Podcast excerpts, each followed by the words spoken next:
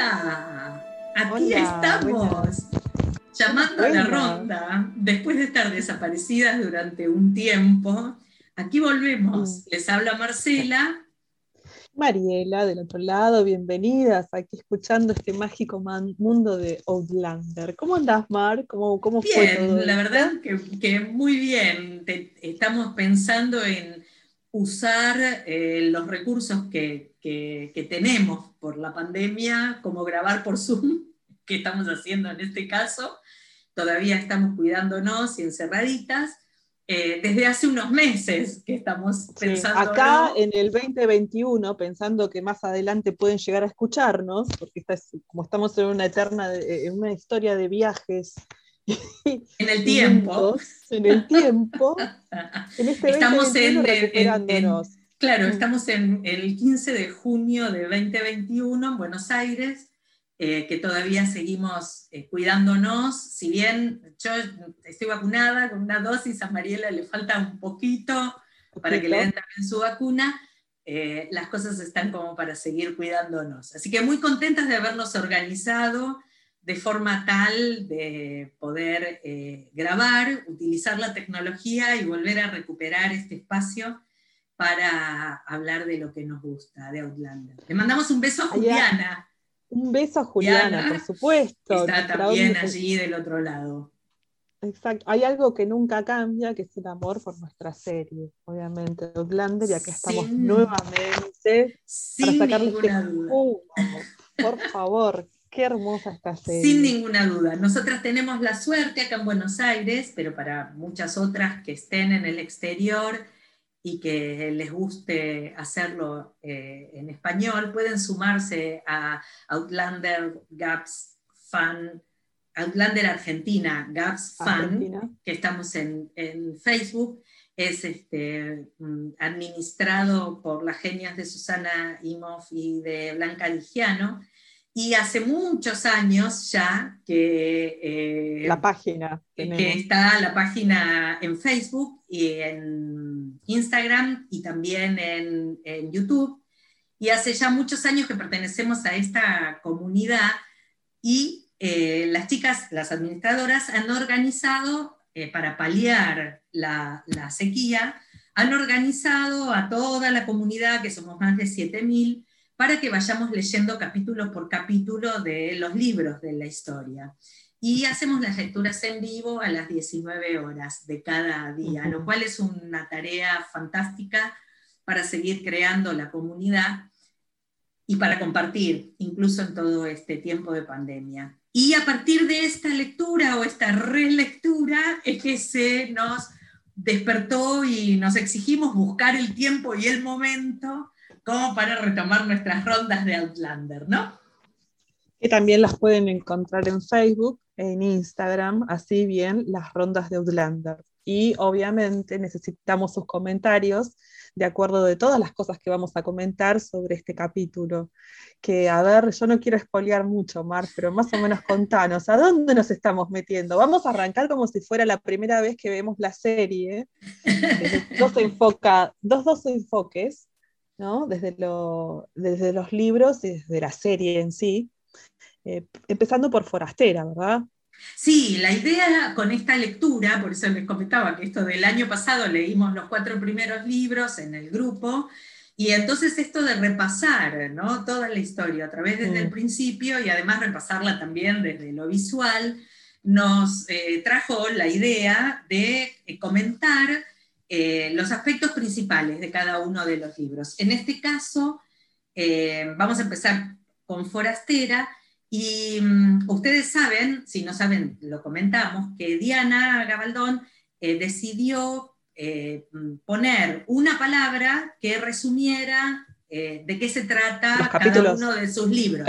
Cada, uno de sus libros. Y Forastera, la palabra que eligió fue amor. Así que la idea que, conversamos con Mariela es de hacer unos encuentros entre nosotras y también por ahí eh, juntarnos con otras eh, colegas amantes de, Outlander, mm, para eh, juntarnos para charlar en la ronda sobre las distintas palabras que Diana eligió para cada uno de los libros.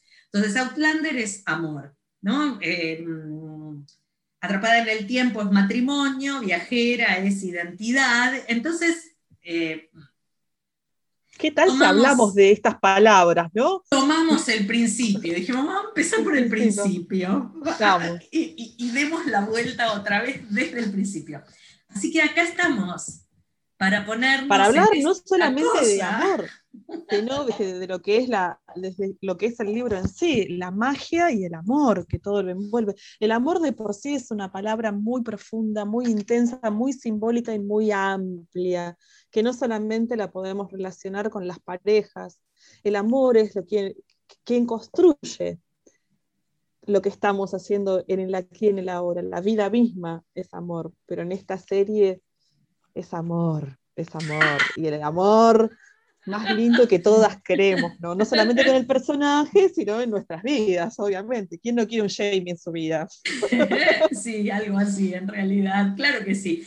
Ahora, eh, mm, desde algún lugar este, este, este, amor como emoción anhelada, ¿no? O mm, sí.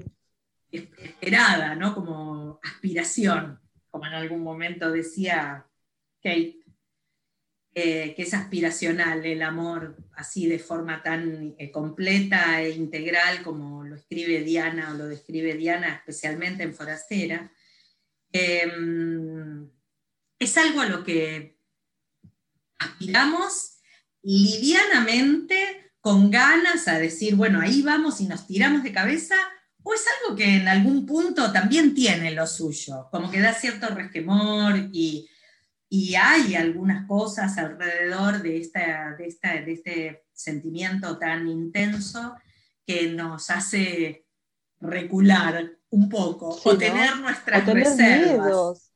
reservas, o decir, acá no, eh, tratar de, esquivar el amor, ¿viste? no quiero perder el control, porque muchas veces creo que el amor es un salto al vacío, que a veces uno se lo propone. Andá con Claire. Ella creo que fue mi luz y entré. No, el amor de ella fue como, opa, ¿qué pasó acá? Venía con una construcción de un amor y de repente se le cambiaron todos los papeles, ¿no? Pero me parece que está bueno empezar por partes. ¿Qué es el amor? Eh, sí, yendo por partes, el amor está definido, siempre que, siempre que usamos estas palabras tan amplias, describirlas o definirlas con otras palabras es como le queda muy chico. Pero si vamos al, diccionario, es interesante ir al diccionario para saber qué dice el diccionario de la Real Academia respecto de, de la palabra amor. Y dice, es un sentimiento de afecto universal que se tiene hacia una persona, animal o cosa sentimiento, de afecto universal que se tiene hacia una persona, animal o cosa. Ahora, ¿qué es un sentimiento? Eso es lo interesante. Nosotros los del mundo de la psicología hacemos estas distinciones, ¿no? Porque en realidad hay una confusión entre emoción y sentimiento.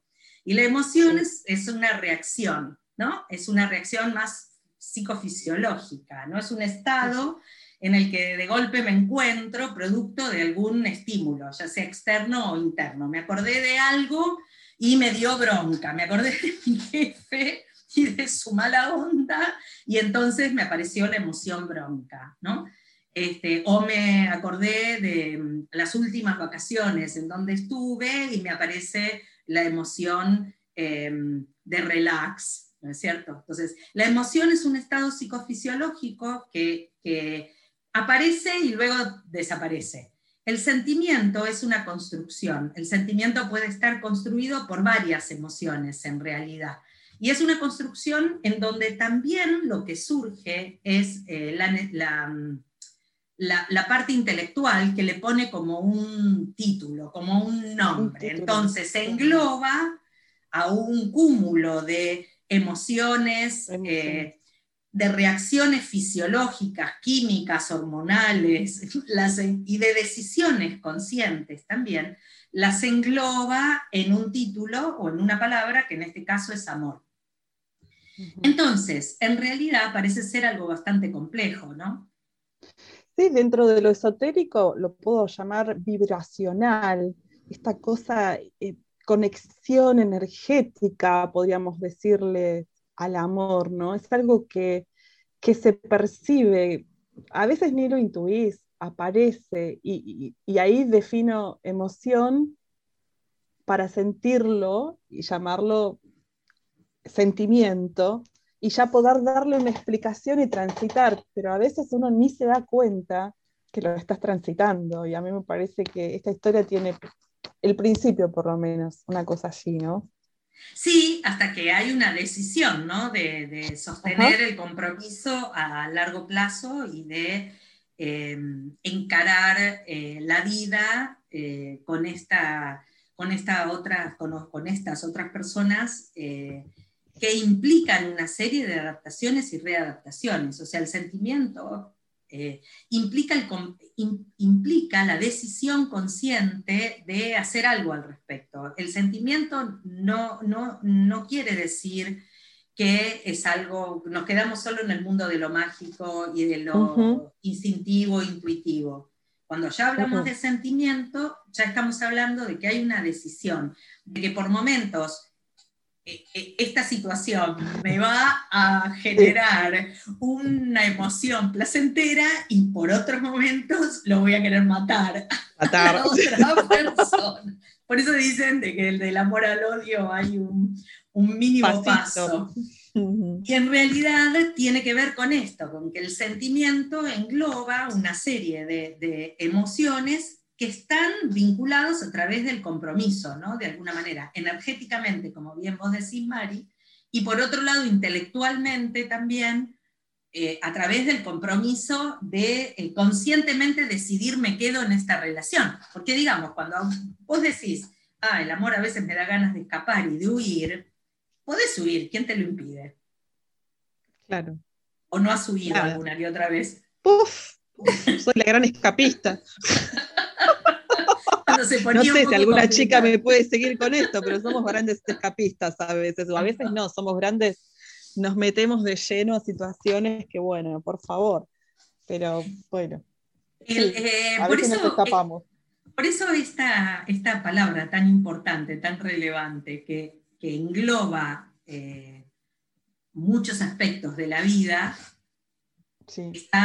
eh, y estos aspectos de la vida están descritos con gran precisión por Diana en Forastera. Así que, ¿qué te parece si, si em, describimos, a ver qué es lo que vimos de esto de la magia del amor, ¿no? Entonces, si pensamos...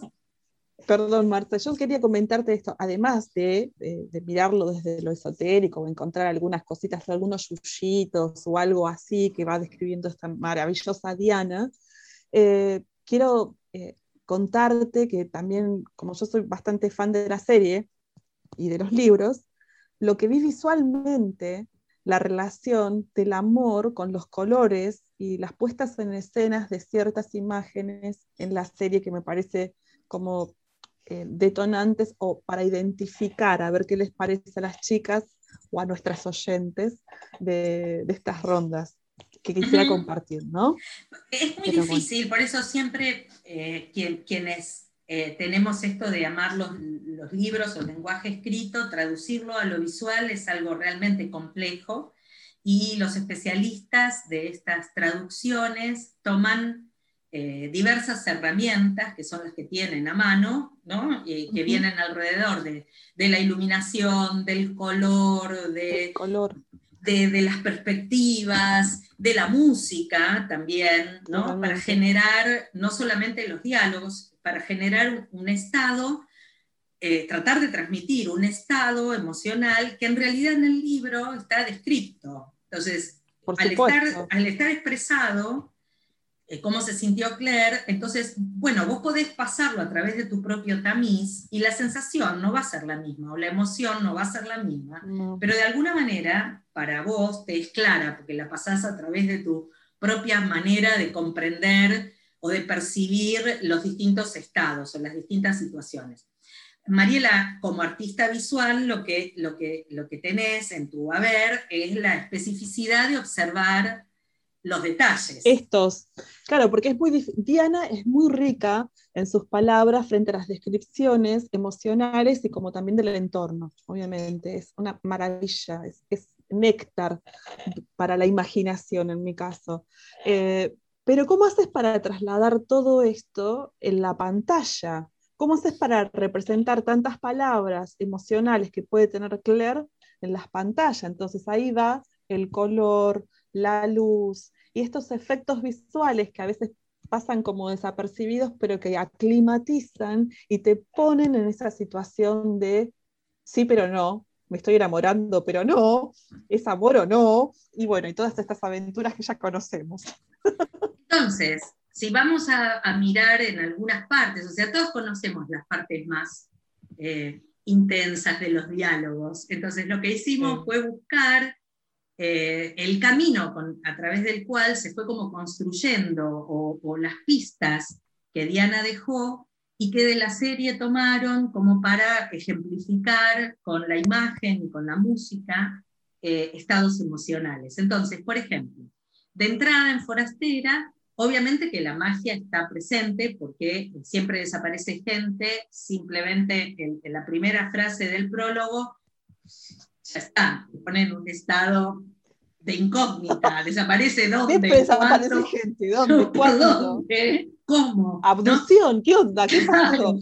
Es de ovnis la historia, ¿viste? Entonces te, genera, siempre dicen que la primera frase de un libro es importantísima porque genera el estado y la disposición para, para el resto, ¿no? Entonces, esta, esta primera frase del prólogo, no sé a ustedes, eh, nuestras oyentes, pero a mí me generó una curiosidad que no me la generaba realmente ni el título ni la descripción de la historia que aparecía. O sea, no me la para nada me generaba. mi curiosidad y mi interés nació a partir de este, esta primera frase del prólogo, ¿no? Que en, la historia, en la, en la serie, toman eh, para relatar este prólogo, toman eh, una una entra con todo, a mí me encanta el inicio de la serie, me parece maravillosa, porque el inicio del primer episodio, ¿no?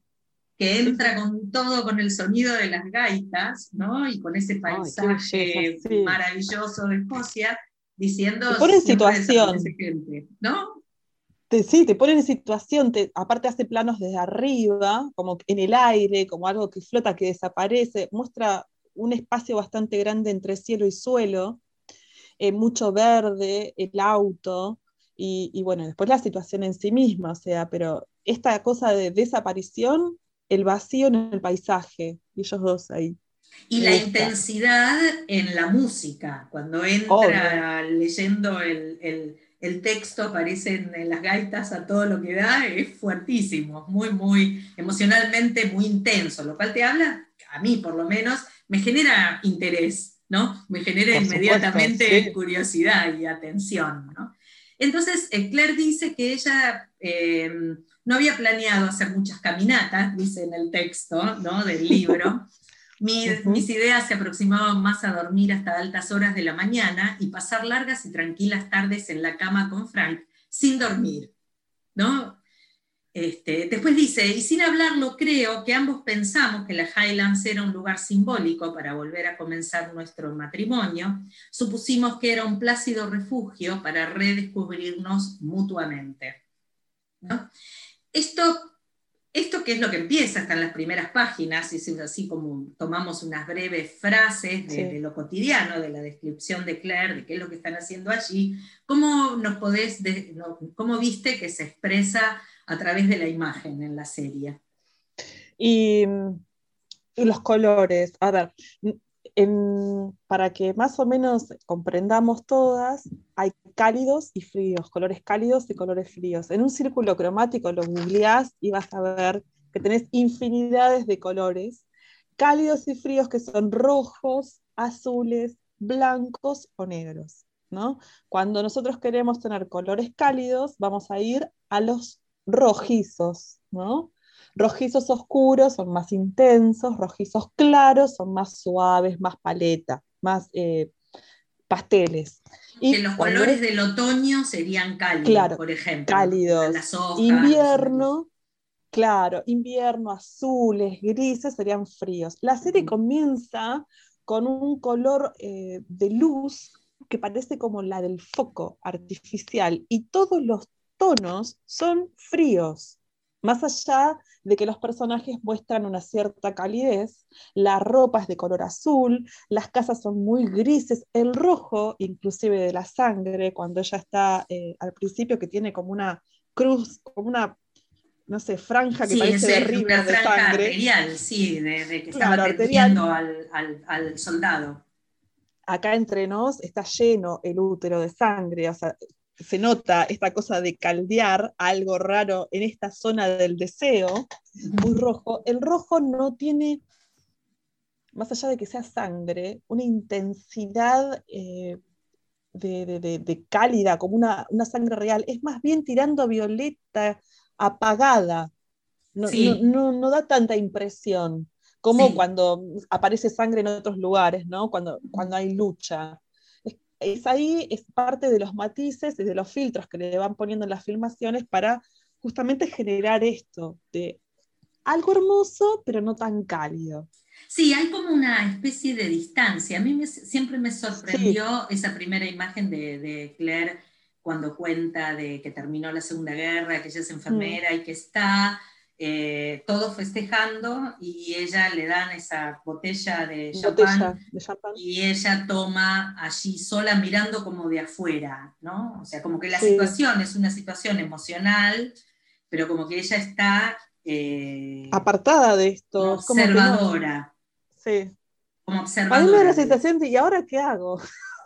Claro. me da la sensación de que sí, ¿y ahora qué hago? Como un poco de incertidumbre. Y bueno, y lo que hacen es ir a, Escocia, a las Highlands, para ver si pueden redescubrirse mutuamente. Y en esa parte en donde están este, circulando por las Highlands con Frank, ¿qué colores viste? ¿Cómo, cómo, Grises, no te estoy diciendo gris, así hay, más, tonalidades de piedras, eh, el blanco es más intenso, no hay calidez. Hay una imagen que si vos pones el ojo afilado, sí te vas a dar cuenta en el transcurso de toda la serie, ¿no? Pero al principio estos colores, estos colores son fríos, muy fríos, y sí muestran esta cosa de distancia, es algo muy, muy plano, me da la sensación, de planidad, así de chato, ¿no? Cuenta una historia más. Pareciera que eh, de alguna manera, en la relación de, Claire o en el intercambio de Claire con Frank, hay como una cuota de confianza mutua, ¿no? Porque ellos entre ellos dialogan con confianza, eh, con cierta soltura, o sea, Claire no, no tiene mucho empacho, mucho problema en decirle lo que no le gusta, o sea, en de alguna manera, entre comillas, burlarse de su pasión, como dice en el texto del libro, la pasión de Frank por la genealogía, y eran algunos de esos ajados papeles que él siempre llevaba en el bolsillo, o sea, eh, Claire lo de la genealogía como que lo acepta como una característica de Frank, pero no, como que no se compromete con eso, no, no hay intensidad emocional en, e, en esa primera situación de intercambio ¿no? que se observa entre ellos. Lo que hay es como un gran, a mí, a mí la sensación que me dio lo visual es como un gran signo de interrogación, como que no sé a dónde voy. No, y ya que estoy, vamos a ver si podemos recuperar nuestro matrimonio. Me da la mm. sensación. O sea, yo hago mis trámites, que ella se, se, preocupa por las hierbas, y yo busco mi árbol genealógico y de paso, bueno, volvemos a, reconstruir esto que quedó en stand-by seis meses, ¿no? Seis años. seis años. Seis, años. Seis años. Hay un, en los textos, eh, digamos, en el texto de Diana, hay una eh, notable eh, muestra de esto que estamos comentando. Por ejemplo, en la página 22 dice Claire, sabía que Frank tenía intención de ir a Inverness para consultar los, los archivos de la ciudad y me alegraba tener una excusa para no acompañarlo. Para mí todos los archivos eran iguales. Iguales, claro. Falta de interés totalmente ahí, o sea, como, ¿qué importa? Si bien si bien hay como un acompañamiento, a mí me sonaba, creo que está muy bien representado por los actores en, esa, en ese principio, me sonaba como un matrimonio realmente de seis años, que hubiera estado juntos los seis años, ¿no? Y que a esta altura como que aceptan de cada, de cada uno las peculiaridades de cada uno, entonces nos distribuimos el día, vos vas a investigar lo que vos vas a investigar y yo estoy contenta porque me queda mi tiempo de investigar lo que yo voy a investigar y que cuando nos juntamos conversamos acerca de esto que cada uno trajo, pero que en definitiva eh, es como un día más. Me, dio esa sensación, ¿no? Más allá de que después en el texto, en el libro, no es tan así. O sea, en el libro se nota más una tirantez entre, o sea, se, nota más a una Claire eh, realmente eh, con la incógnita de qué va a salir de, este viaje, si realmente podríamos reconectar, como con cierto tironeo entre el rol que se supone que voy a asumir, que es el rol este de la esposa del catedrático, de lo que tengo o no tengo que hacer en este rol, de lo que me va a ser permitido o no en este rol, y encontrar su disfrute en el contacto con la naturaleza en algún punto, ¿no? cuando va eh, con, este experto en botánica a investigar sobre distintas plantas alrededor. ¿no? Entonces, hay, hay desde los colores de alguna manera creo que pudieron expresar este signo de, interrogación, ¿no? Sí, totalmente, es adrede, no, no, porque aparte que va avanzando la serie, los colores van cambiando y esa diferencia es notoria. Es notoria. Decime, de, contame lo que pasa cuando aparece, hay dos eventos importantes. Uno es cuando aparece el fantasma. ¿Qué pasa ah, con los colores y con las tonalidades? ahí se ve abruptamente bien definido eh, los mundos paralelos, por decirlo así, ¿no? El del fantasma que está en tonalidades grises oscuras, con lluvia copiosa, que el agua representa las emociones dentro de lo místico, ¿no? Las emociones. Entonces, al ser lluvia es algo que te moja, te empapa, pero no te ahoga como si te estás, no sé, ahogando literalmente. Entonces, estas emociones están como intensas, abrumadoras y, encima el personaje no está definido, es un fantasma que tras, se ve la piedra. Eso, eso también es importante, o sea, es, una piedra en el camino para Frank, solamente Frank lo ve y está mirando la calidez de esa mujer con tonalidades eh, cálidos de la vela, encima se corta la luz, y la ventana es bien remarcada. Es como una luz en el túnel, por decirlo así. Está, el fantasma ya mirando la luz, como dicen, no sé, vaya a saber si esto pasa, ¿no? Pero la luz que debe ser cálida, amorosa y bueno, en mi caso con un Jamie peinándose los rulos, pero para Frank, para Jamie fue a Claire. Al revés, en realidad fue al revés. Y de Chapa aparece este otro en la oscuridad, Frank, que vuelve de un lugar oscuro, poco definido, o sea, se ven las sombras de los autos, no hay mucha luz, y ve el fantasma y ni percata, la ve a ella, pero no es tan intenso el amarillo ahí. Y aparece automáticamente en la habitación, que se corta la luz o sea, se apagan las velas. Es muy interesante. Sepan disculpar todos los ruidos del ambiente. Yo estoy tomando mate y tengo a mi perrita Lila que me quiere hacer compañía, entonces escuchan los clic, clic, clic, clic, clic de sus patitas que anda dando Yo tengo un mueble que habla. Ah, los muebles que hablan. Es, que la tecnología nos permite grabar, pero en algunas condiciones no tan óptimas. Bueno, entonces, este, luego, ¿sabés también de qué me estaba acordando? Estaba acordándome de la escena en donde están con la señora Graham en lo de, ah. en lo de eh, la rectoría, ¿no? En donde están este, eh, el reverendo. anotan. el, reverendo Wakefield con ah. Frank, están hablando, buscándolo a su pariente en los libros que tienen y hablando y qué sé yo, y la señora Graham se la lleva a Claire a la cocina para tomar el té. Ah, y ahí es donde le lee las hojas de té y la mano. Y esa escena eh, de Claire con la señora Graham me parece que tiene otras tonalidades, ¿no? También son más claras, pero el blanco no es tan, tan foco, o sea, tan de foco. Es un blanco un poco más cálido. pero está como medio a trasluz la escena.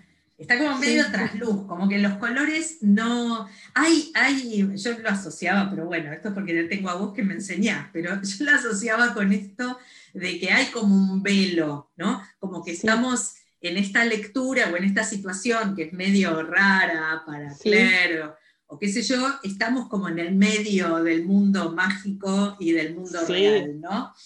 Y tiene razón esa mujer, ¿eh? las hojas del té que nombra son las hebras bien grandes para definir las imágenes que se hacen. Diana la tiene, sí, Diana la tiene muy clara con estas cosas. ¿eh? Las hojas de Lulong, que... es un tipo de té bastante extraño, bastante gruesa la hoja. Muy gruesa. Se usa solamente, además de tomar, son las que se necesitan para las lecturas de té. Sí, muy linda, me encantó. La señora Graham es una ídola, imagínate. para mí es mi fan, la llamadora. Es la llamadora, imagínate, nosotras que somos las llamadoras de la ronda, es nuestra ídola la señora Graham. Entonces, en realidad, si, si mm, estamos analizando las relaciones, las relaciones eh, personales, las emociones que mm, están involucradas en estos contextos y cómo el amor se va expresando eh, en una época a la otra, después entonces lo que tenemos es esta, este, este momento de transición en donde obviamente interviene la magia, que la magia está presente de entrada, con esto de la noche de Beltane, en donde aparece el fantasma de Beltane en el, en el libro y de Samhain en la, o en, en, la serie, en donde las dos noches, dentro de los rituales de la antigüedad, como bien explica Frank, son dos noches eh, muy puntuales y muy importantes para las eh, culturas ancestrales, en donde, lo, en donde se dice que el velo entre los mundos justamente es más delgado. Entonces, por ese motivo, Frank le recomienda a Claire que pueden salir. Pueden salir. Y Frank le recomienda a Claire que no pase por cerca de los cementerios. No se necesita, se ve que el muchacho Jake no, necesita cementerio. Eh, pero si me acuerdo también de la escena en donde Frank se va y Claire dice que es la mañana siguiente, ¿no?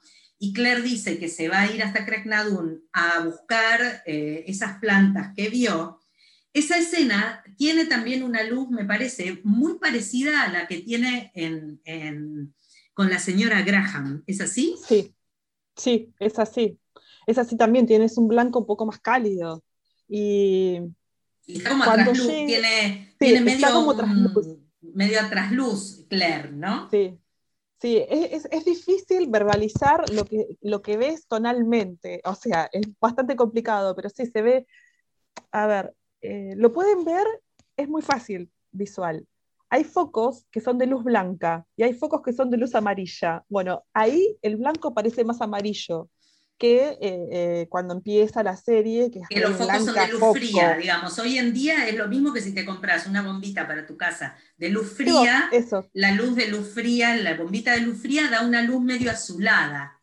Exacto, que enfría los colores, los achata, les, les, da como una tonalidad grisácea también. Porque te, lo pones para te lo pones para maquillarte y te matás. Te, matás, obviamente. Morir. ¿Cuál Joker salís? Aparte, sí, te ven todo. No hay nada que podés disimular ahí. Ahí el amor, no sé, vas a tener que remar bastante. ahora, claro, ahora lo más cálido entonces, ¿qué podría simbolizar? Y cuando ella se encuentra con cerca al amor, me parece, cuando estas aventuras de transición, etapas muy importantes de su vida que pueden cambiar y que son la magia en sí misma, para mí, vienen estos colores. el mundo real o lo que no es tan mágico es frío. El mundo de del 1900, digamos. Claro, cuando ella está más acomodada a ser parte de, de ese rótulo, bueno, la señora de eh, la enfermera, eh, el lugar, la casita, todo no tan poco rústico, tan poco rústico como cuando pasa a 200 años atrás, ahí sí se nota la frialdad o, esta cosa de cajoncito ordenadito. En cambio, cuando pasa 200 años atrás, no, los colores cambian radicalmente. Ahora, estas transiciones, por ejemplo, cuando aparece el fantasma, cuando está en, el, en, el, eh, en la cocina de la señora Graham, de la rectoría, y cuando está ahí sentada en el sillón, medio sentada de una forma eh, cómoda. Posición fetal parece. Encima, una posición medio fetal.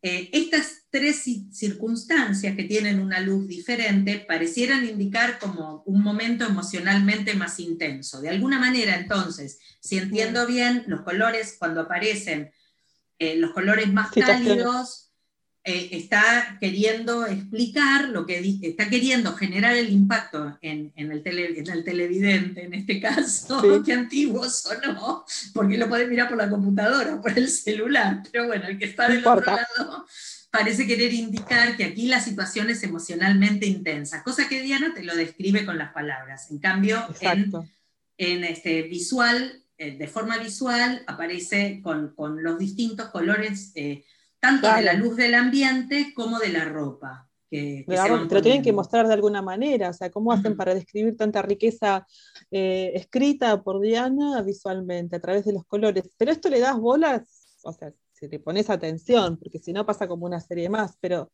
durante toda la serie, hasta ahora todas las temporadas que vi, esto es bien notorio. Eh, lo, que, lo, que, a mí, me parece es que podés no identificarlo conscientemente, pero que finalmente el lenguaje del color es lo mismo que de la música, ¿no? Es un lenguaje que entra igual, ¿no? O sea, de alguna sí, manera. Inconscientemente, sí. Sí, te pone en el estado, más allá de que vos, o te transmite ese estado, más allá de que vos digas, sí, me doy cuenta de que es más frío o esto que nos estás enseñando ahora, ¿no? Entonces vamos a Claire que se va a Craig Nadun con ese vestido clarito. En el libro ya va con un vestido estampado, en realidad. ¿En serio? sí, eh, pero no dice estampas de qué? el color. No, no, no, no, lo ah. especifica. Pero me parece buena la idea del vestido, ese blanco color medio tiza, de la serie. Me parece mucho La mayoría de las iniciaciones dentro de lo esotérico, místico, empiezan con blanco. claro, como las túnicas de las. Como además tienen las túnicas de las llamadoras. de, las llamadoras. Entonces ella va a Craig con, con, el vestido este, tiene los zapatos marrones medio rojizos y el cinturón también, o sea que ya vamos con un tono más cálido, ¿no? Y tiene su chal, y su chal también es de tonos cálidos, o me equivoco, sí, que tiene marrones. cuadrillé. ¿No cuadrillé marrón? Sí, es un cuadrillé marrón, ¿no? Entonces. De que estuviera mirando el futuro, a cuadrillé ah, marrón.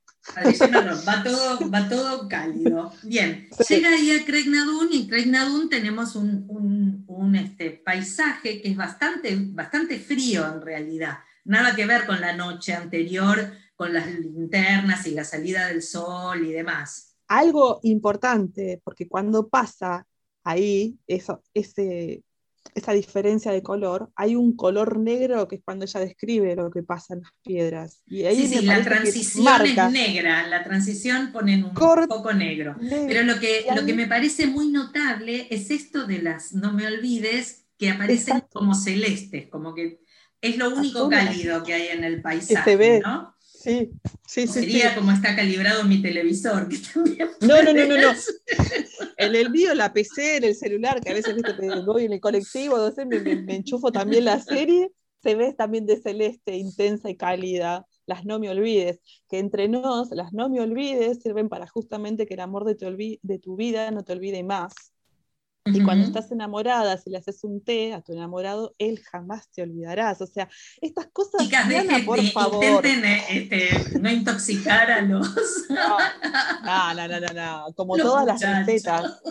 Tienen tantos pétalos, eh, tantos pétalos, tantos... Eh, es nada, así, moco de pavo. Algo que ya lo hemos comentado, ¿no? En la simbología de No me olvides, que tiene que ver con las almas, eh, las parejas eh, kármicas y las almas que viajan en, forma continua a través de las épocas. Así que es un símbolo genial. Quien habla plantado el No me olvides, supongo que en el libro 10 nos vamos a enterar. Si no fue Jamie, mirá, le pegará en el poste. Mm. Pero yo tengo, con mi grupo Freedom and Whiskey tenemos a veces esa teoría si Jamie no lo habrá plantado al, a los no me olvides y hacer como una versión circular de, de, la historia. Pero bueno, entonces, estamos en una situación, eh, mm, sí, estamos en una situación con un signo de interrogación en donde las emociones parecen estar un poco frisadas, se activan en algunos momentos en función del color y aparece la magia de distintas formas y luego después hay una transición entre un momento y otro en donde aparece una pantalla negra y esta pantalla negra eh, eh, abre, a través de esta pantalla negra se abre la puerta al mismo lugar, pero en otra dimensión. Y en otras tonalidades, el verde. Y ese mismo lugar aparece completamente distinto el color, ¿no? El yuyo crecido, o, las hierbas crecidas, gran, y, es bien estridente, es un verde de vida que ya predomina más el color amarillo. sí, a mí me eh, llamó muchísimo la atención que los, que los este, uniformes de, los eh, ingleses, que obviamente son rojos y ese es el color, eh, pero es de las primeras cosas que ella percibe, ¿no? O sea, Claire percibe el rojo brillante de los uniformes entre medio del verde y después se observa el pasar de los escoceses que están más camuflados con, el, con los colores del paisaje. Al paisaje. Mm, están, más camuflados con el color del paisaje. Sí, es este, realmente interesante esta transición, ¿no? Pareciera que también los sonidos, ¿no? Hay, hay una pelea, hay, hay correr, hay, escuchás la respiración de ella que va corriendo, ¿no? Como que las emociones de golpe se activan. Pasamos de un momento medio bucólico, viste, en el campito, a una intensidad increíble que está dada también con los colores, incluso ahora que estoy pensando el lugar en donde se encuentra con Black Jack, que aún hay agua y hay piedra y qué sé yo, pero los colores son intensos, intensos. Tienen vida, o sea, está muy al decir intensos es que sobresalen muchísimo más, no están tan aplanados o tan opacos, brillan como que parecieran tener más dimensiones, ¿no? Si vos mirás la pantalla, pareciera haber como más dimensiones, no solamente lo que está adelante, sino se notan todas las dimensiones, no está, no está lo que está más atrás aplanado contra el fondo. No es muy técnica mi, descripción, tampoco pero, no, que sea técnica, pero es la percepción. La idea es que nos entiendan, ¿no? Lo que estamos percibiendo dentro de mm. nuestros ojilios en esta historia maravillosa. Y está bien que no sea técnica, Mar, al contrario para que todas después volvamos a ver la serie y miremos esto, por favor. Detalles. Ahora, hay algo muy interesante que creo que se asocia, que por ahí es momento de comentarlo, que tiene que ver con una, una teoría o un desarrollo, un modelo teórico que desarrolló Robert Stenberg, que se llama la teoría triangular del amor. Vamos a subir al, Facebook eh, y al este Instagram. El gráfico y una explicación eh, muy corta y, práctica de la teoría de Steinberg, ahora que vamos a entrar en la otra dimensión, o, digamos en la otra parte, ¿no? donde las emociones son emociones más intensas y esas emociones más intensas finalmente terminan desembocando en sentimientos específicos por las distintas personas o por las distintas, por las distintas personas que forman la comunidad con la que Claire se encuentra, ¿no? Eh, no es solo Jamie, ella establece conexiones con las distintas personas de la comunidad. Esta teoría triangular de Stenberg la llama teoría triangular del amor, ¿no? Y Stenberg describe distintos elementos que componen este fenómeno. Él dice que el amor es un fenómeno y los diferentes tipos de relaciones que eh, configuran la composición de estos elementos. un fenómeno. Estoy fenomenal es porque estás enamorada. Tienes razón que es un fenómeno, en realidad. Es un fenómeno. Lo que eh, eh, es un triángulo, ¿no? Esto van a ver que es la forma de un triángulo y en cada uno de los vértices hay uno de las una cualidad o un componente clave de, de esta teoría triangular del amor. Entonces, si tenemos los tres componentes en una relación, vamos a tener eh, los tres componentes simultáneamente en una relación, vamos a tener el amor completo, pleno, integral. Y si tenemos uno o dos de los componentes, vamos a tener distintos tipos de relación o distintos tipos de amor. Es muy interesante la teoría completa, por eso la, vamos a subir para que la vean, porque la verdad me pareció eh, muy, muy interesante y, y práctica, pero aquí para charlarla solo vamos a charlar de los tres componentes claves, porque si no es un merengue sin el, sin el gráfico. Stenberg dice que los tres componentes claves del amor son la intimidad, define uno de ellos, primero es la intimidad, no, no por orden de aparición, sino eh, uno de ellos es la intimidad, y define la intimidad como una conexión emocional, una sensación de cercanía y de confianza con la otra persona. O sea, de golpe me encuentro con una persona puede llegar a ser una futura pareja o incluso puede llegar a ser una futura amistad, o sea, una, una persona.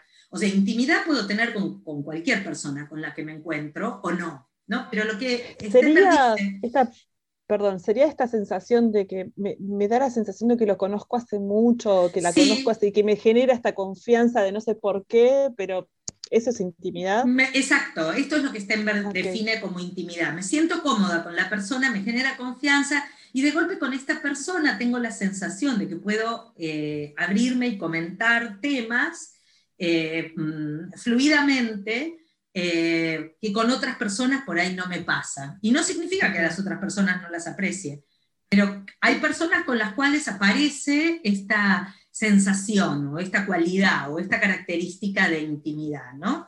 que pareciera ser parte de lo mágico, ¿no? Del amor, porque no es explicable. La intimidad no está muy, sí está relacionada con las hormonas, especialmente con la oxitocina y con esto de la cercanía, de, de, de, la sensación de familiaridad y de calidez y de protección que siento cuando estoy con alguien, ¿no? Eh, pero bueno, la, segunda cualidad o el segundo componente o el, segunda, el segundo vértice del triángulo de la teoría triangular del amor de Stenberg es la pasión.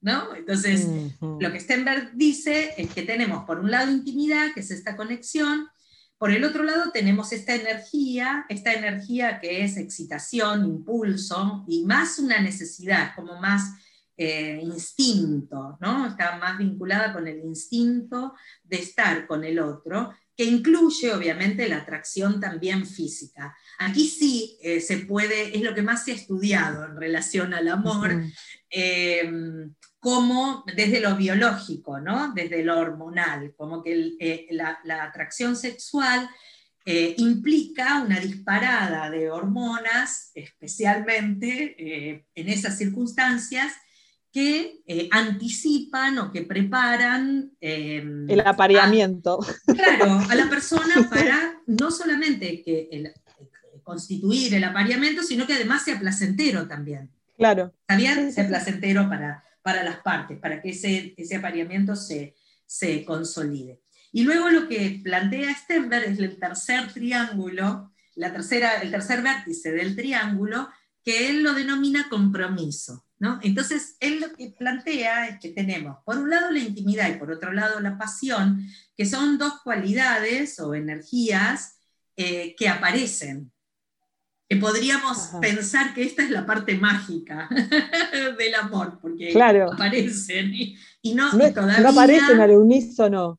No, aparecen eh, no necesariamente, o sí, una o la depende, otra. depende. Puede aparecer, o sea, por ejemplo, me puede aparecer la, la, sensación de intimidad con una persona, con esta persona voy a tener una buena relación de amistad y no necesariamente voy a tener atracción sexual ¿no? con esta persona, pero no implica, lo que no está hablando es de eh, que uno es mejor que el otro, sino está, él hace una discriminación respecto del tipo de cualidad o de energía que aparece en, el intercambio con otra persona y qué tipo de relación consolida esto, ¿no? esta aparición. Entonces, la intimidad y la pasión parecieran ser automáticas, ¿no? como que aparecen solas, no me lo puedo proponer, yo no me puedo proponer voluntariamente voy a sentir pasión o atracción sexual por tal. O sea, aparece y en general me sorprende, ¿no? O igual que la intimidad, aparece y me doy cuenta después, o, si la puedo llevar adelante o si no, porque me frustra, ¿no? Igual que la pasión. Ahora él dice que este tercer componente, que es el compromiso, el compromiso es como la parte em, cognitiva o la parte volitiva, tiene que ver con la voluntad y con la decisión de querer estar en esa relación, más allá de las dificultades que la relación puede presentar. O sea, el compromiso habla de, yo te podría decir, si me decís en términos de cómo aparece el amor, ¿no? como, como, como sentimiento completo, el amor completo, el compromiso termina siendo el último que aparece, porque es como la decisión de compartir con esta persona, ¿no? Claro, el apostar por eso, se, se, crea la base, digamos. Claro, es como apostar y, decir, bueno, tenemos objetivos compartidos o, podemos forjar una vida o un tiempo juntos y lo decido en realidad. Es como el compromiso de estar ahí, en las buenas y en las malas sería, ¿no? En cambio, la intimidad y la pasión, en realidad, son más... Em, son menos Pueden o no tener compromisos. Pueden o no tener compromisos. Entonces, Stenberg lo que dice, si tenemos en una relación identidad, pasión y compromiso, vamos a tener amor completo.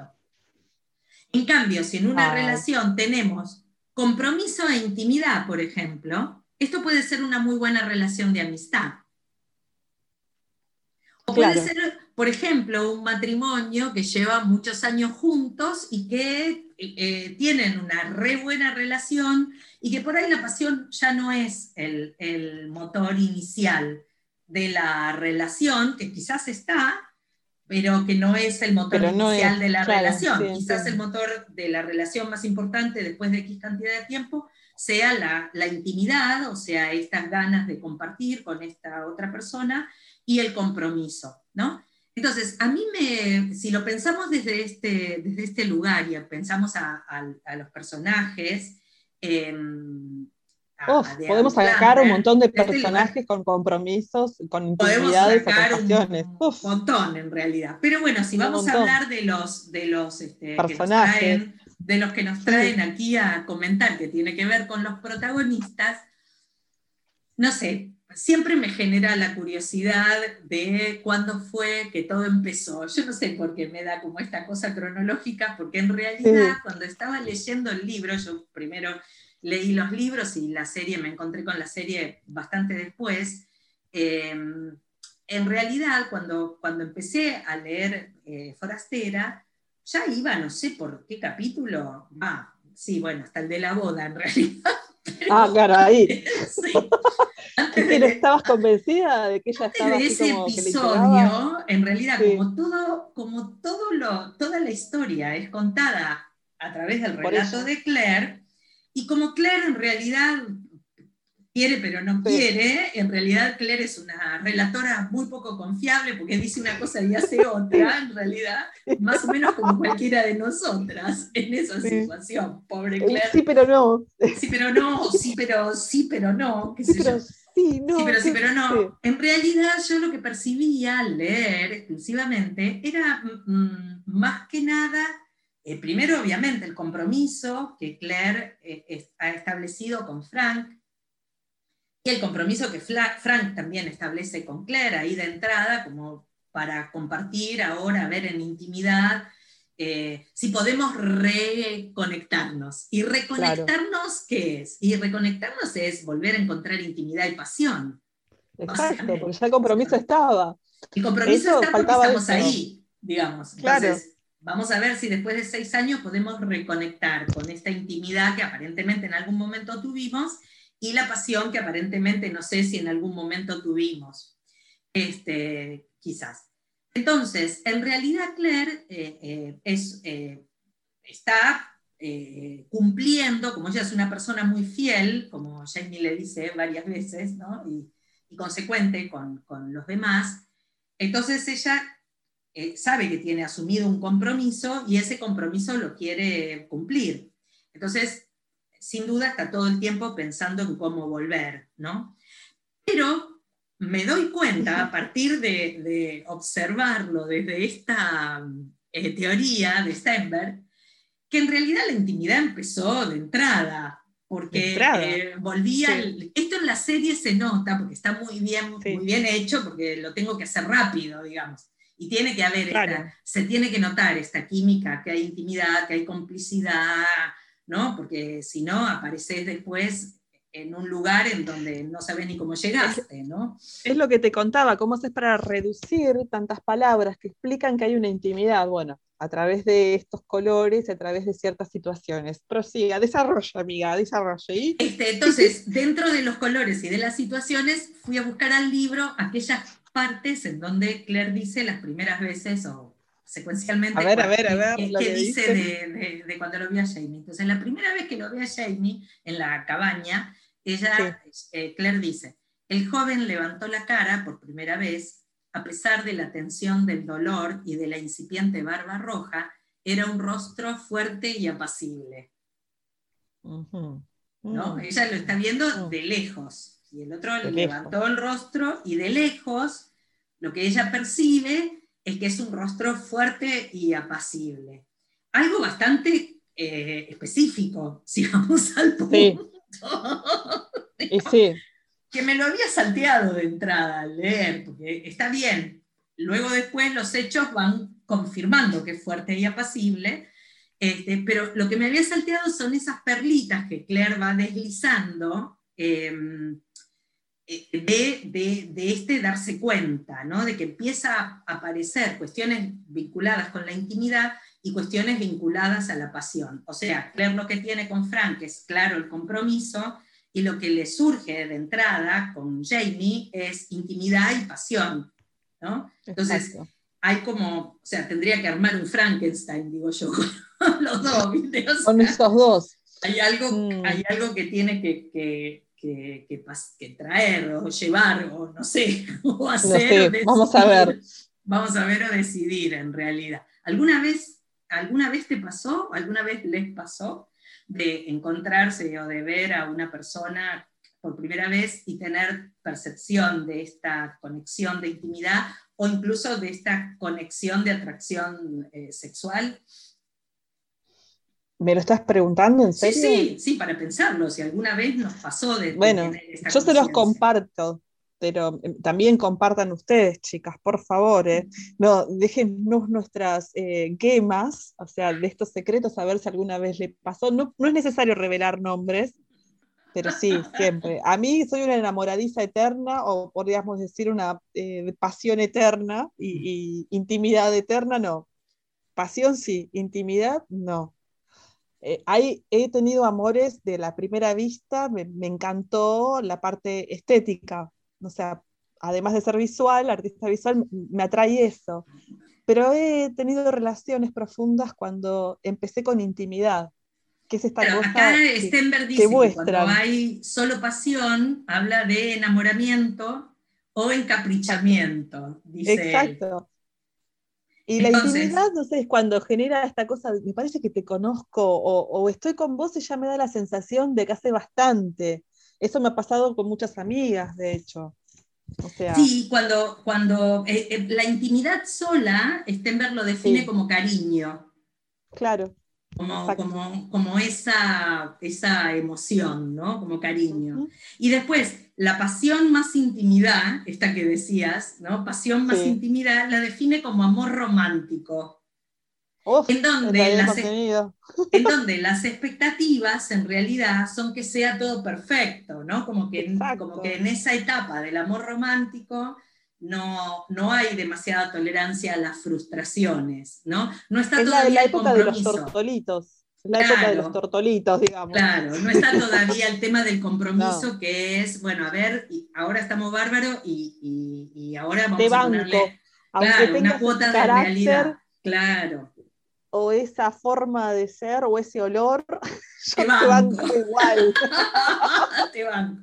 Y me gustó en realidad. Me comprometo. Claro, y me gustó en realidad encontrar distintas frases en donde Claire ah, eh, describe eh, empieza a tirar perlitas eh, respecto de, esta, de lo que ella siente con Jamie y de la intimidad, eh, que se va desarrollando, porque en realidad ella en la primera parte, respecto de Frank, no dice muchas de estas cosas. No. ¿no? bueno, está bien que es una relación que viene de antes, ¿no? Pero no, ella lo define siempre por, su carrera, por su labor. Porque sabe, por el rol más que nada. Por el rol, no por la Y el rol está vinculado con este compromiso que asumimos, ¿no? Eh, no tanto con la intimidad y con la pasión. Bueno, dice, cuando se suben al caballo, ¿no? En la parte que se suben al caballo, dice, este, a pesar de lo extraño de la situación, me sentí agradecida por el cuerpo cálido del joven escocés. Desprendía un fuerte olor a leña quemada, sangre y sudor, ah. pero el frío de la noche me calaba el vestido y me reconfortó apoyarme en él. Ay, tonta le dicen a Claire. Pero sí, hay Tonta para reconfortarte, tonta para encontrar pecho para sentirte reconfortada. Vos no, sabés desde que veo la serie la cantidad de leña que quemo yo. para ver si existe, si aparece Solamente la leña. Para sentir el olor y decir, acá está Jamie. Claro, la niña. Esto es re íntimo, es verdad, es re íntimo. Es muy íntimo y estamos en la página 70. O sea, nada, todavía, todavía ni empezó la historia. Estamos en la página 70 y, ya Claire hace este tipo de percepciones, ¿no? Este, Perdón que te interrumpa. Eh, eh, la parte de colores, volviendo otra vez, estas partes que vos estás hablando, se nota muy bien la calidez, el color del fuego, sigue la lluvia y hasta se percibe el aliento y el vapor cosa que no se ve eh, cuando se aparece el fantasma, que también hace frío. Sí, no, no le dan pelota a eso. No, no, no. Fantasma no, se moja, además. Frank se da cuenta de que el fantasma no está mojado. No. Ni él tampoco, porque parece medio impermeable. Claro, en realidad. Eh, y lo que después también estoy pensando con esto que comentas es que también eh, Jamie le envuelve con su tartán, ¿no? Y el tartán tiene otra vez los colores cálidos, ¿no? Del, Exacto. Del tartán, ¿no? Que se integran con el paisaje, porque se definen bien las piedras, el césped, los, eh, los caballos, los colores marrones de los caballos, no queda todo así como aplanado negro. Aún siendo de noche. Exacto. Aún siendo de noche se percibe con mucha claridad, ¿no? En los colores. Bueno, y cuando este entramos a la cabaña, es, es, es el infierno de la pasión. rojo, es color, es cálido. Es cuando Claire entra en la cabaña. Claro, que aparece que, el clan la trae y que Jamie no se ve, está de espalda mirando al fuego. La luz del fuego sería supuestamente la iluminación. Obviamente le ponen otros focos, pero ella eh, es todo cálido, es todo tenue, o sea, los rostros no se definen, se, se, define el calor, el cuerpo humano, o sea, te da la sensación de que está calentito visualmente, y, y vos no estás ahí, Sí, es tal cual. Está medio, pareciera como medio colorado el cuerpo, ¿viste? Como, En pelota con el frío que hace afuera y este señor sin remera. bueno. bueno, está esta frase que es muy interesante cuando Claire ah, eh, piensa sobre esto de colocarle el hombro en su lugar otra vez.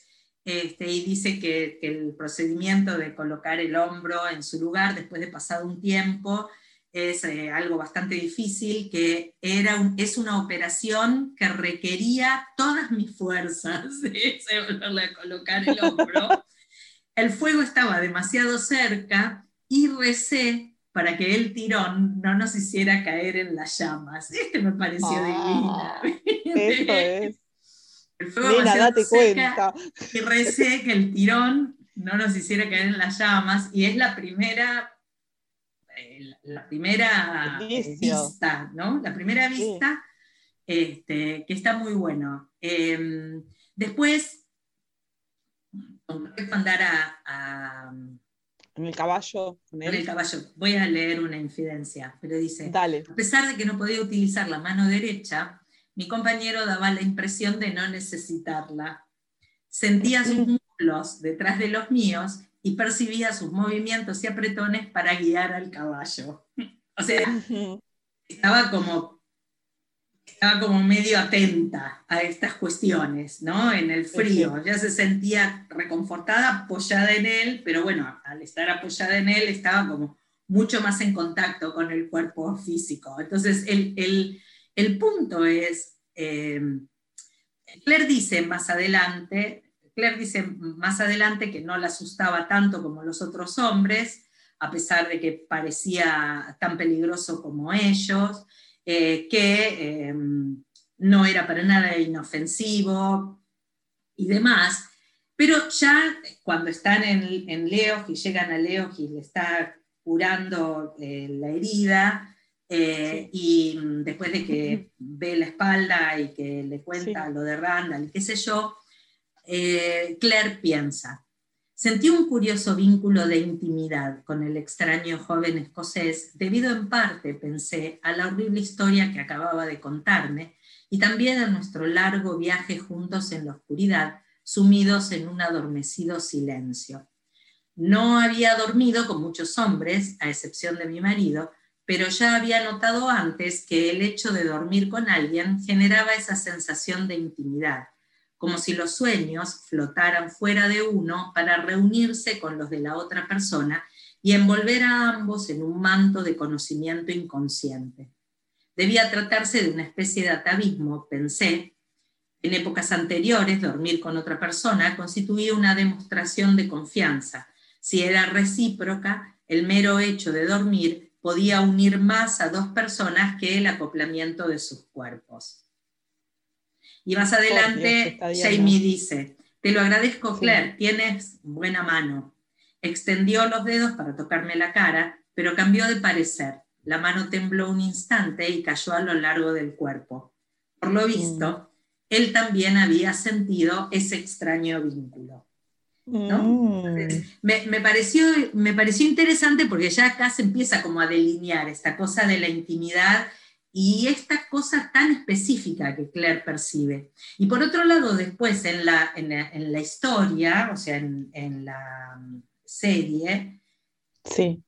la misma secuencia está, es al lado del fuego también. Es como de alguna manera una continuación de la anterior, ¿no? me pareció? Sí, no, es una continuación de la anterior. Y hay otra, ah, me hiciste acordar de esto. O sea, en las espaldas tienen la oscuridad, el fuego está en su pecho y en su cara y ella ahí le revela sus secretos, más allá de haber escuchado que Jamie se abre, y cuenta su confidencia de los latigazos, que está desnudo, porque cuando uno se encuentra desnudo con el otro, no ya no hay nada que fingir porque la ropa son rótulos o jerarquías o maneras de presentarte o mostrarte, y de esa manera se encuentran como son, y ella también está con un simple camisón o atuendo de color blanco, finito, contándole su historia. Me parece que esto, esto fue lo que metafóricamente ahí dice Diana de dormir con una persona y que se mezclen los inconscientes. Yo creo que ahí fue un lazo de conexión cálida, inclusive la filmación es así toda cálida y, da como reconfortante. Como, que este, este, párrafo está en esa conexión, ¿no? Por más que no esté dicho, porque además ahí en esa, en esa parte están las escenas en donde Jamie recuerda a Randall en la libro, ¿no? Y todo el desastre que se armó ahí. Y esos colores también son eh, distintos. Me parece como un poco neutros, no son tan fríos, ¿no? no son fríos, claro, no están fuera de los colores que van eh, presentando ahora. Son planos. Me da la sensación de que son puros, no tienen calidez, no tienen ni calidez ni frialdad. El color es sencillo, eh, porque el, ¿sabes cómo te das cuenta? Las chaquetas rojas. Sí, ¿qué es, lo que, es lo que se destaca, no? Claro, en los verdes es bien chillón, más allá de que sean eh, colores eh, eh, opuestos, y por eso resalta más el rojo sobre el verde, pero en, en ese momento que, ella está, que él está relatándolo, también el rojo no es tan intenso, es más plano, o sea, y la sangre tiene una cosa más amarronada que roja como... Sí, es cierto, es cierto eso. Y después este, mm, viene, viene la parte en donde Claire llora, ¿no? Ella se acuerda, ve sus anillos, llora, bla, bla, entonces dice, abrumada por el cansancio y la pena, me apoyé en él entre histéricos sollozos. El joven tenía buen corazón, en lugar de pedir ayuda o apartarse desconcertado, cosa esperada por Claire de los varones o de los hombres del 1900, ¿no? Parece claro. menos inteligencia emocional, ¿viste? Llora un bebé y los hombres buscan a una mujer para dárselo, ¿no? O una mujer de 1900, del 1900. Claro, por eso. Eh, ¿viste? Los hombres que no tienen... y salen corriendo. Claro, son una mujer y salen corriendo, no saben qué hacer. Obviamente que acá lo que empezamos a, identificar es a Jamie con un nivel de inteligencia emocional importante, ¿no? En, claro. en sus formas, ¿no? Eh, entonces, la contiene. claro, dice, en lugar de pedir ayuda o apartarse desconcertado, se dejó caer en un banco y me sentó en su regazo. Me sujetó con el brazo sano, me acunó con ternura mientras murmuraba palabras en gaélico en mi oído y me acariciaba el cabello con la mano. Luego lentamente comencé a calmarme mientras Jamie me frotaba la nuca y la espalda, ofreciéndome el refugio de su pecho ancho y cálido. Agotada me apoyé en la curva de su hombro. Con razón manejaba también los caballos, pensé al sentir las caricias de sus dedos detrás de la oreja, escuchando su discurso reconfortante e incomprensible si yo fuera un caballo, le dejaría que me llevara a cualquier parte. Entonces, de alguna manera, eh, en este Chan, falta decir, ¿viste? Falta. Chan, acá. Todas quisimos ser una buena yegua. Claro, alarma, alarma, alarma, ¿viste? Como que. Por favor. Se fue la miércoles acá, este, pobre Claire, que se entregó a esa situación y se dejó cubrir por la calidez y y las caricias y el gaélico y, el pecho cálido. Se confundió y se negó. Joven muchacho mm. y chau, dijo la verdad. Entonces, acá hay una mezcla en donde hay intimidad, obviamente, que, Claire percibe, eh, en ella y en él también. Y creo que empieza, una pasión. Y empieza a vislumbrarse porque acto seguido dice, este absurdo pensamiento coincidió, por desgracia, con mi descubrimiento de que el joven no estaba tan cansado después de todo. En realidad ya era obvio para ambos. Tosí, me aclaré la garganta, me incorporé y me sequé las lágrimas con la manga del vestido. O sea, fuera, fuera, fuera. ¡Pum! Saltó en cuanto se dio cuenta. En cuanto se dio cuenta de algún signo de, pasión que iba más allá de la intimidad y de la contención, eh, se dio cuenta de algún signo de pasión en él, este, chau, saltó, ¿no? Aparentemente... Eh, recordó el compromiso. Recordó el compromiso, ¿viste? Dijo, esto no, no puede ser, no puede ser, no puede, ser. Aparte, ¿sabes qué? Me da la sensación de que empieza a describirle más el cuerpo ahí. Claro.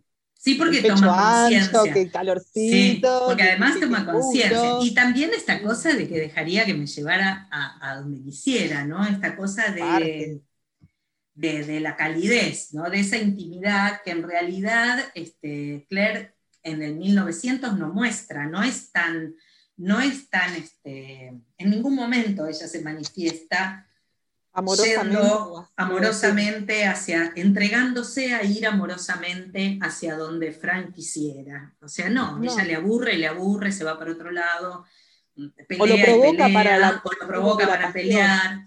Claro, o lo provoca para vivir la pasión, pero pareciera como que intimidad es algo que no está tan construido, ¿no? No es algo tan, tan obvio. hay un juego de seducción. O sea, y este aquí en realidad no está, y aquí en realidad tampoco existe como la intención, ¿no? No. Porque Jamie después de esto es donde dice, no debes tener miedo de mí, susurró, ni de nadie aquí mientras yo esté contigo. O sea, eh, él se hace cargo de esto, no pone ninguna excusa respecto de, de su demostración de atracción sexual, que es obvio para los dos, como dice Claire, o sea, no hay que poner ninguna excusa, pero eh, sigue adelante diciendo, está todo bien. Respondo por esto, aparte, está todo bien. Está todo bien, digamos, no tengas miedo de mí porque jamás este, haría nada en consecuencia, simplemente es algo que pasó. Y, y, asume un rol medio paternal y le dice, necesitas algo caliente, jovencita, declaró, un poco de comida te vendrá bien. Esto no lo vimos en la serie. No, en la serie no está. Que le traen un caldo, tomamos el caldo y ah, comimos el pan en afable silencio. Compartimos el creciente solaz de calor y, del calor y del alimento. Claro, porque compartir el alimento también es bastante íntimo. Claro, ¿no? Entonces el tema aquí se plantea respecto del amor. ¿No? Para cerrar esta, este viaje que nos hicimos por las primeras páginas o los primeros episodios de, de Forastera y de Outlander de la serie. El amor completo incluye estas cuestiones mágicas e inexplicables de la intimidad y la pasión, que parecen surgir sin demasiada lógica. Sin a mente. veces sin mente, a veces con, hacia personas que no, que, no quisiéramos desde, el, desde la intención intelectual, a veces hacia personas que que no, no nos corresponden, ¿no? que no tienen esta misma percepción, y a veces también, mágicamente, hacia personas con las que compartimos. ¿no? Que comparten, que coinciden también. Que coincidimos. ¿Y cuáles son los caminos que hemos tomado en nuestra vida? Cuando esto apareció, o cuando esto no apareció, o cuando esto apareció desacoplado. ¿no? O sea, porque cuando aparece desacoplado, ¿no? yo sí, el otro no, o el otro sí, yo no, eh, hay ¿Qué hacemos? ¿Qué hacemos? ¿no? ¿Qué es lo que, qué es lo que haces? ¿Cuáles son? ¿Qué predominó en vos? ¿Predominó la elección, por ejemplo, del compromiso porque era algo que tenía que ver con cumplir un rol? ¿Predominó en elegir estar en una pareja por la pasión? este, nada más, pero el compromiso no, no, venía al caso. Lo que predominó en esta relación fue la intimidad, pero parecíamos más compañeros de banco de, la escuela, de la universidad, que, que, una pareja. Eh, ¿Cuáles son las decisiones que hemos tomado? ¿no? Porque a Claire no le es fácil. Ella, ella eh, digamos, ya que está, lo disfruta, ¿no? Relájate y disfrútalo, digamos, básicamente no, no le es fácil decidir y aceptar el compromiso de vivir el amor completo. No, le es fácil, ¿no? Aparte porque lo va descubriendo, creo yo. Lo va descubriendo y al final tiene que decidir, ¿no? Que creo que es una de las situaciones más interesantes de toda la historia, que es esta, que el, el varón de la pareja te otorgue absolutamente la, capacidad de decidir, ¿no? Por vos y por tu vida. Algo que en la sociedad patriarcal es bastante difícil. No estamos tan acostumbradas. En general, estamos más acostumbradas a, tomar decisiones considerando los compromisos, considerando los por qué, y que los otros nos recuerden esas responsabilidades, obligaciones o cuestiones ¿no? para decidir. En este caso la decisión es totalmente abierta y sin, em, sin ninguna condición.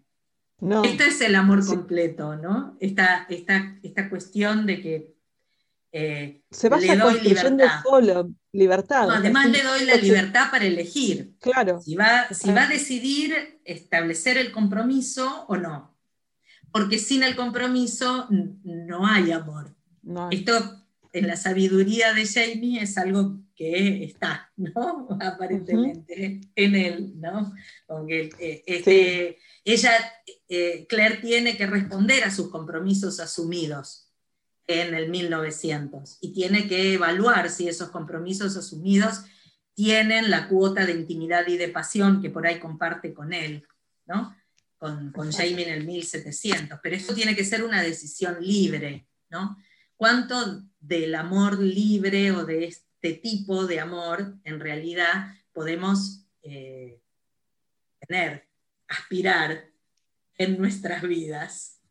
Muy buena pregunta para que nos dejen sus respuestas en nuestra página de las rondas de Outlander en Facebook o sino en Instagram, porque me, mucha curiosidad me genera, si quieren. También lo pueden hacer por privado, ¿no? No, no es necesario hacerlo público. ¿En cuántas relaciones has escapado de estas intimidades y Corrido a través de las piedras, en realidad. Claro. Y te fuiste. Más vale malo conocido que bueno por conocer. Claro. O, eh, o, te jugaste, o no, o, se construyó, surgió y dejaste todo aquello que supuestamente era lo que se debía para hacer lo que sentías. Todo un tema, todo, un tema. Por eso es tan atrapante esta historia y por eso nos tiene acá a lo largo de los años leyendo, releyendo y buscando otros aspectos que nos sirvan a nuestra vida cotidiana. Así que bueno, las dejamos con la incógnita o pensando, esa es la idea, en cómo esta historia ha eh, influido o nos hace reflexionar respecto de nuestra propia vida y cómo el amor ¿no? Eh, nos mueve y a qué nos ha Vamos movido. seguir hablando. Y seguiremos hablando del amor. Y seguiremos hablando de las relaciones y de cada uno de los libros, porque nos quedaron un montón de cosas en el tintero para conversar. Y en la próxima, para no aburrirlas y aburrirlos, en la próxima nos vamos a encontrar. Acuérdense que estamos en Spotify, en iTunes y en la mayoría de los, eh, de los eh, proveedores y distribuidores de podcast en Rondas de Outlander y este, en Instagram. Y vamos a ver qué, otras, qué otros canales podemos ir abriendo. Así que bueno, eh, un gusto compartir y volver otra vez. Un gusto y espero que nos sigan escuchando y que tomen un té de no me olviden y que no se olviden de nosotras que las amamos. Gracias. Hasta la próxima ronda. Chao, chao.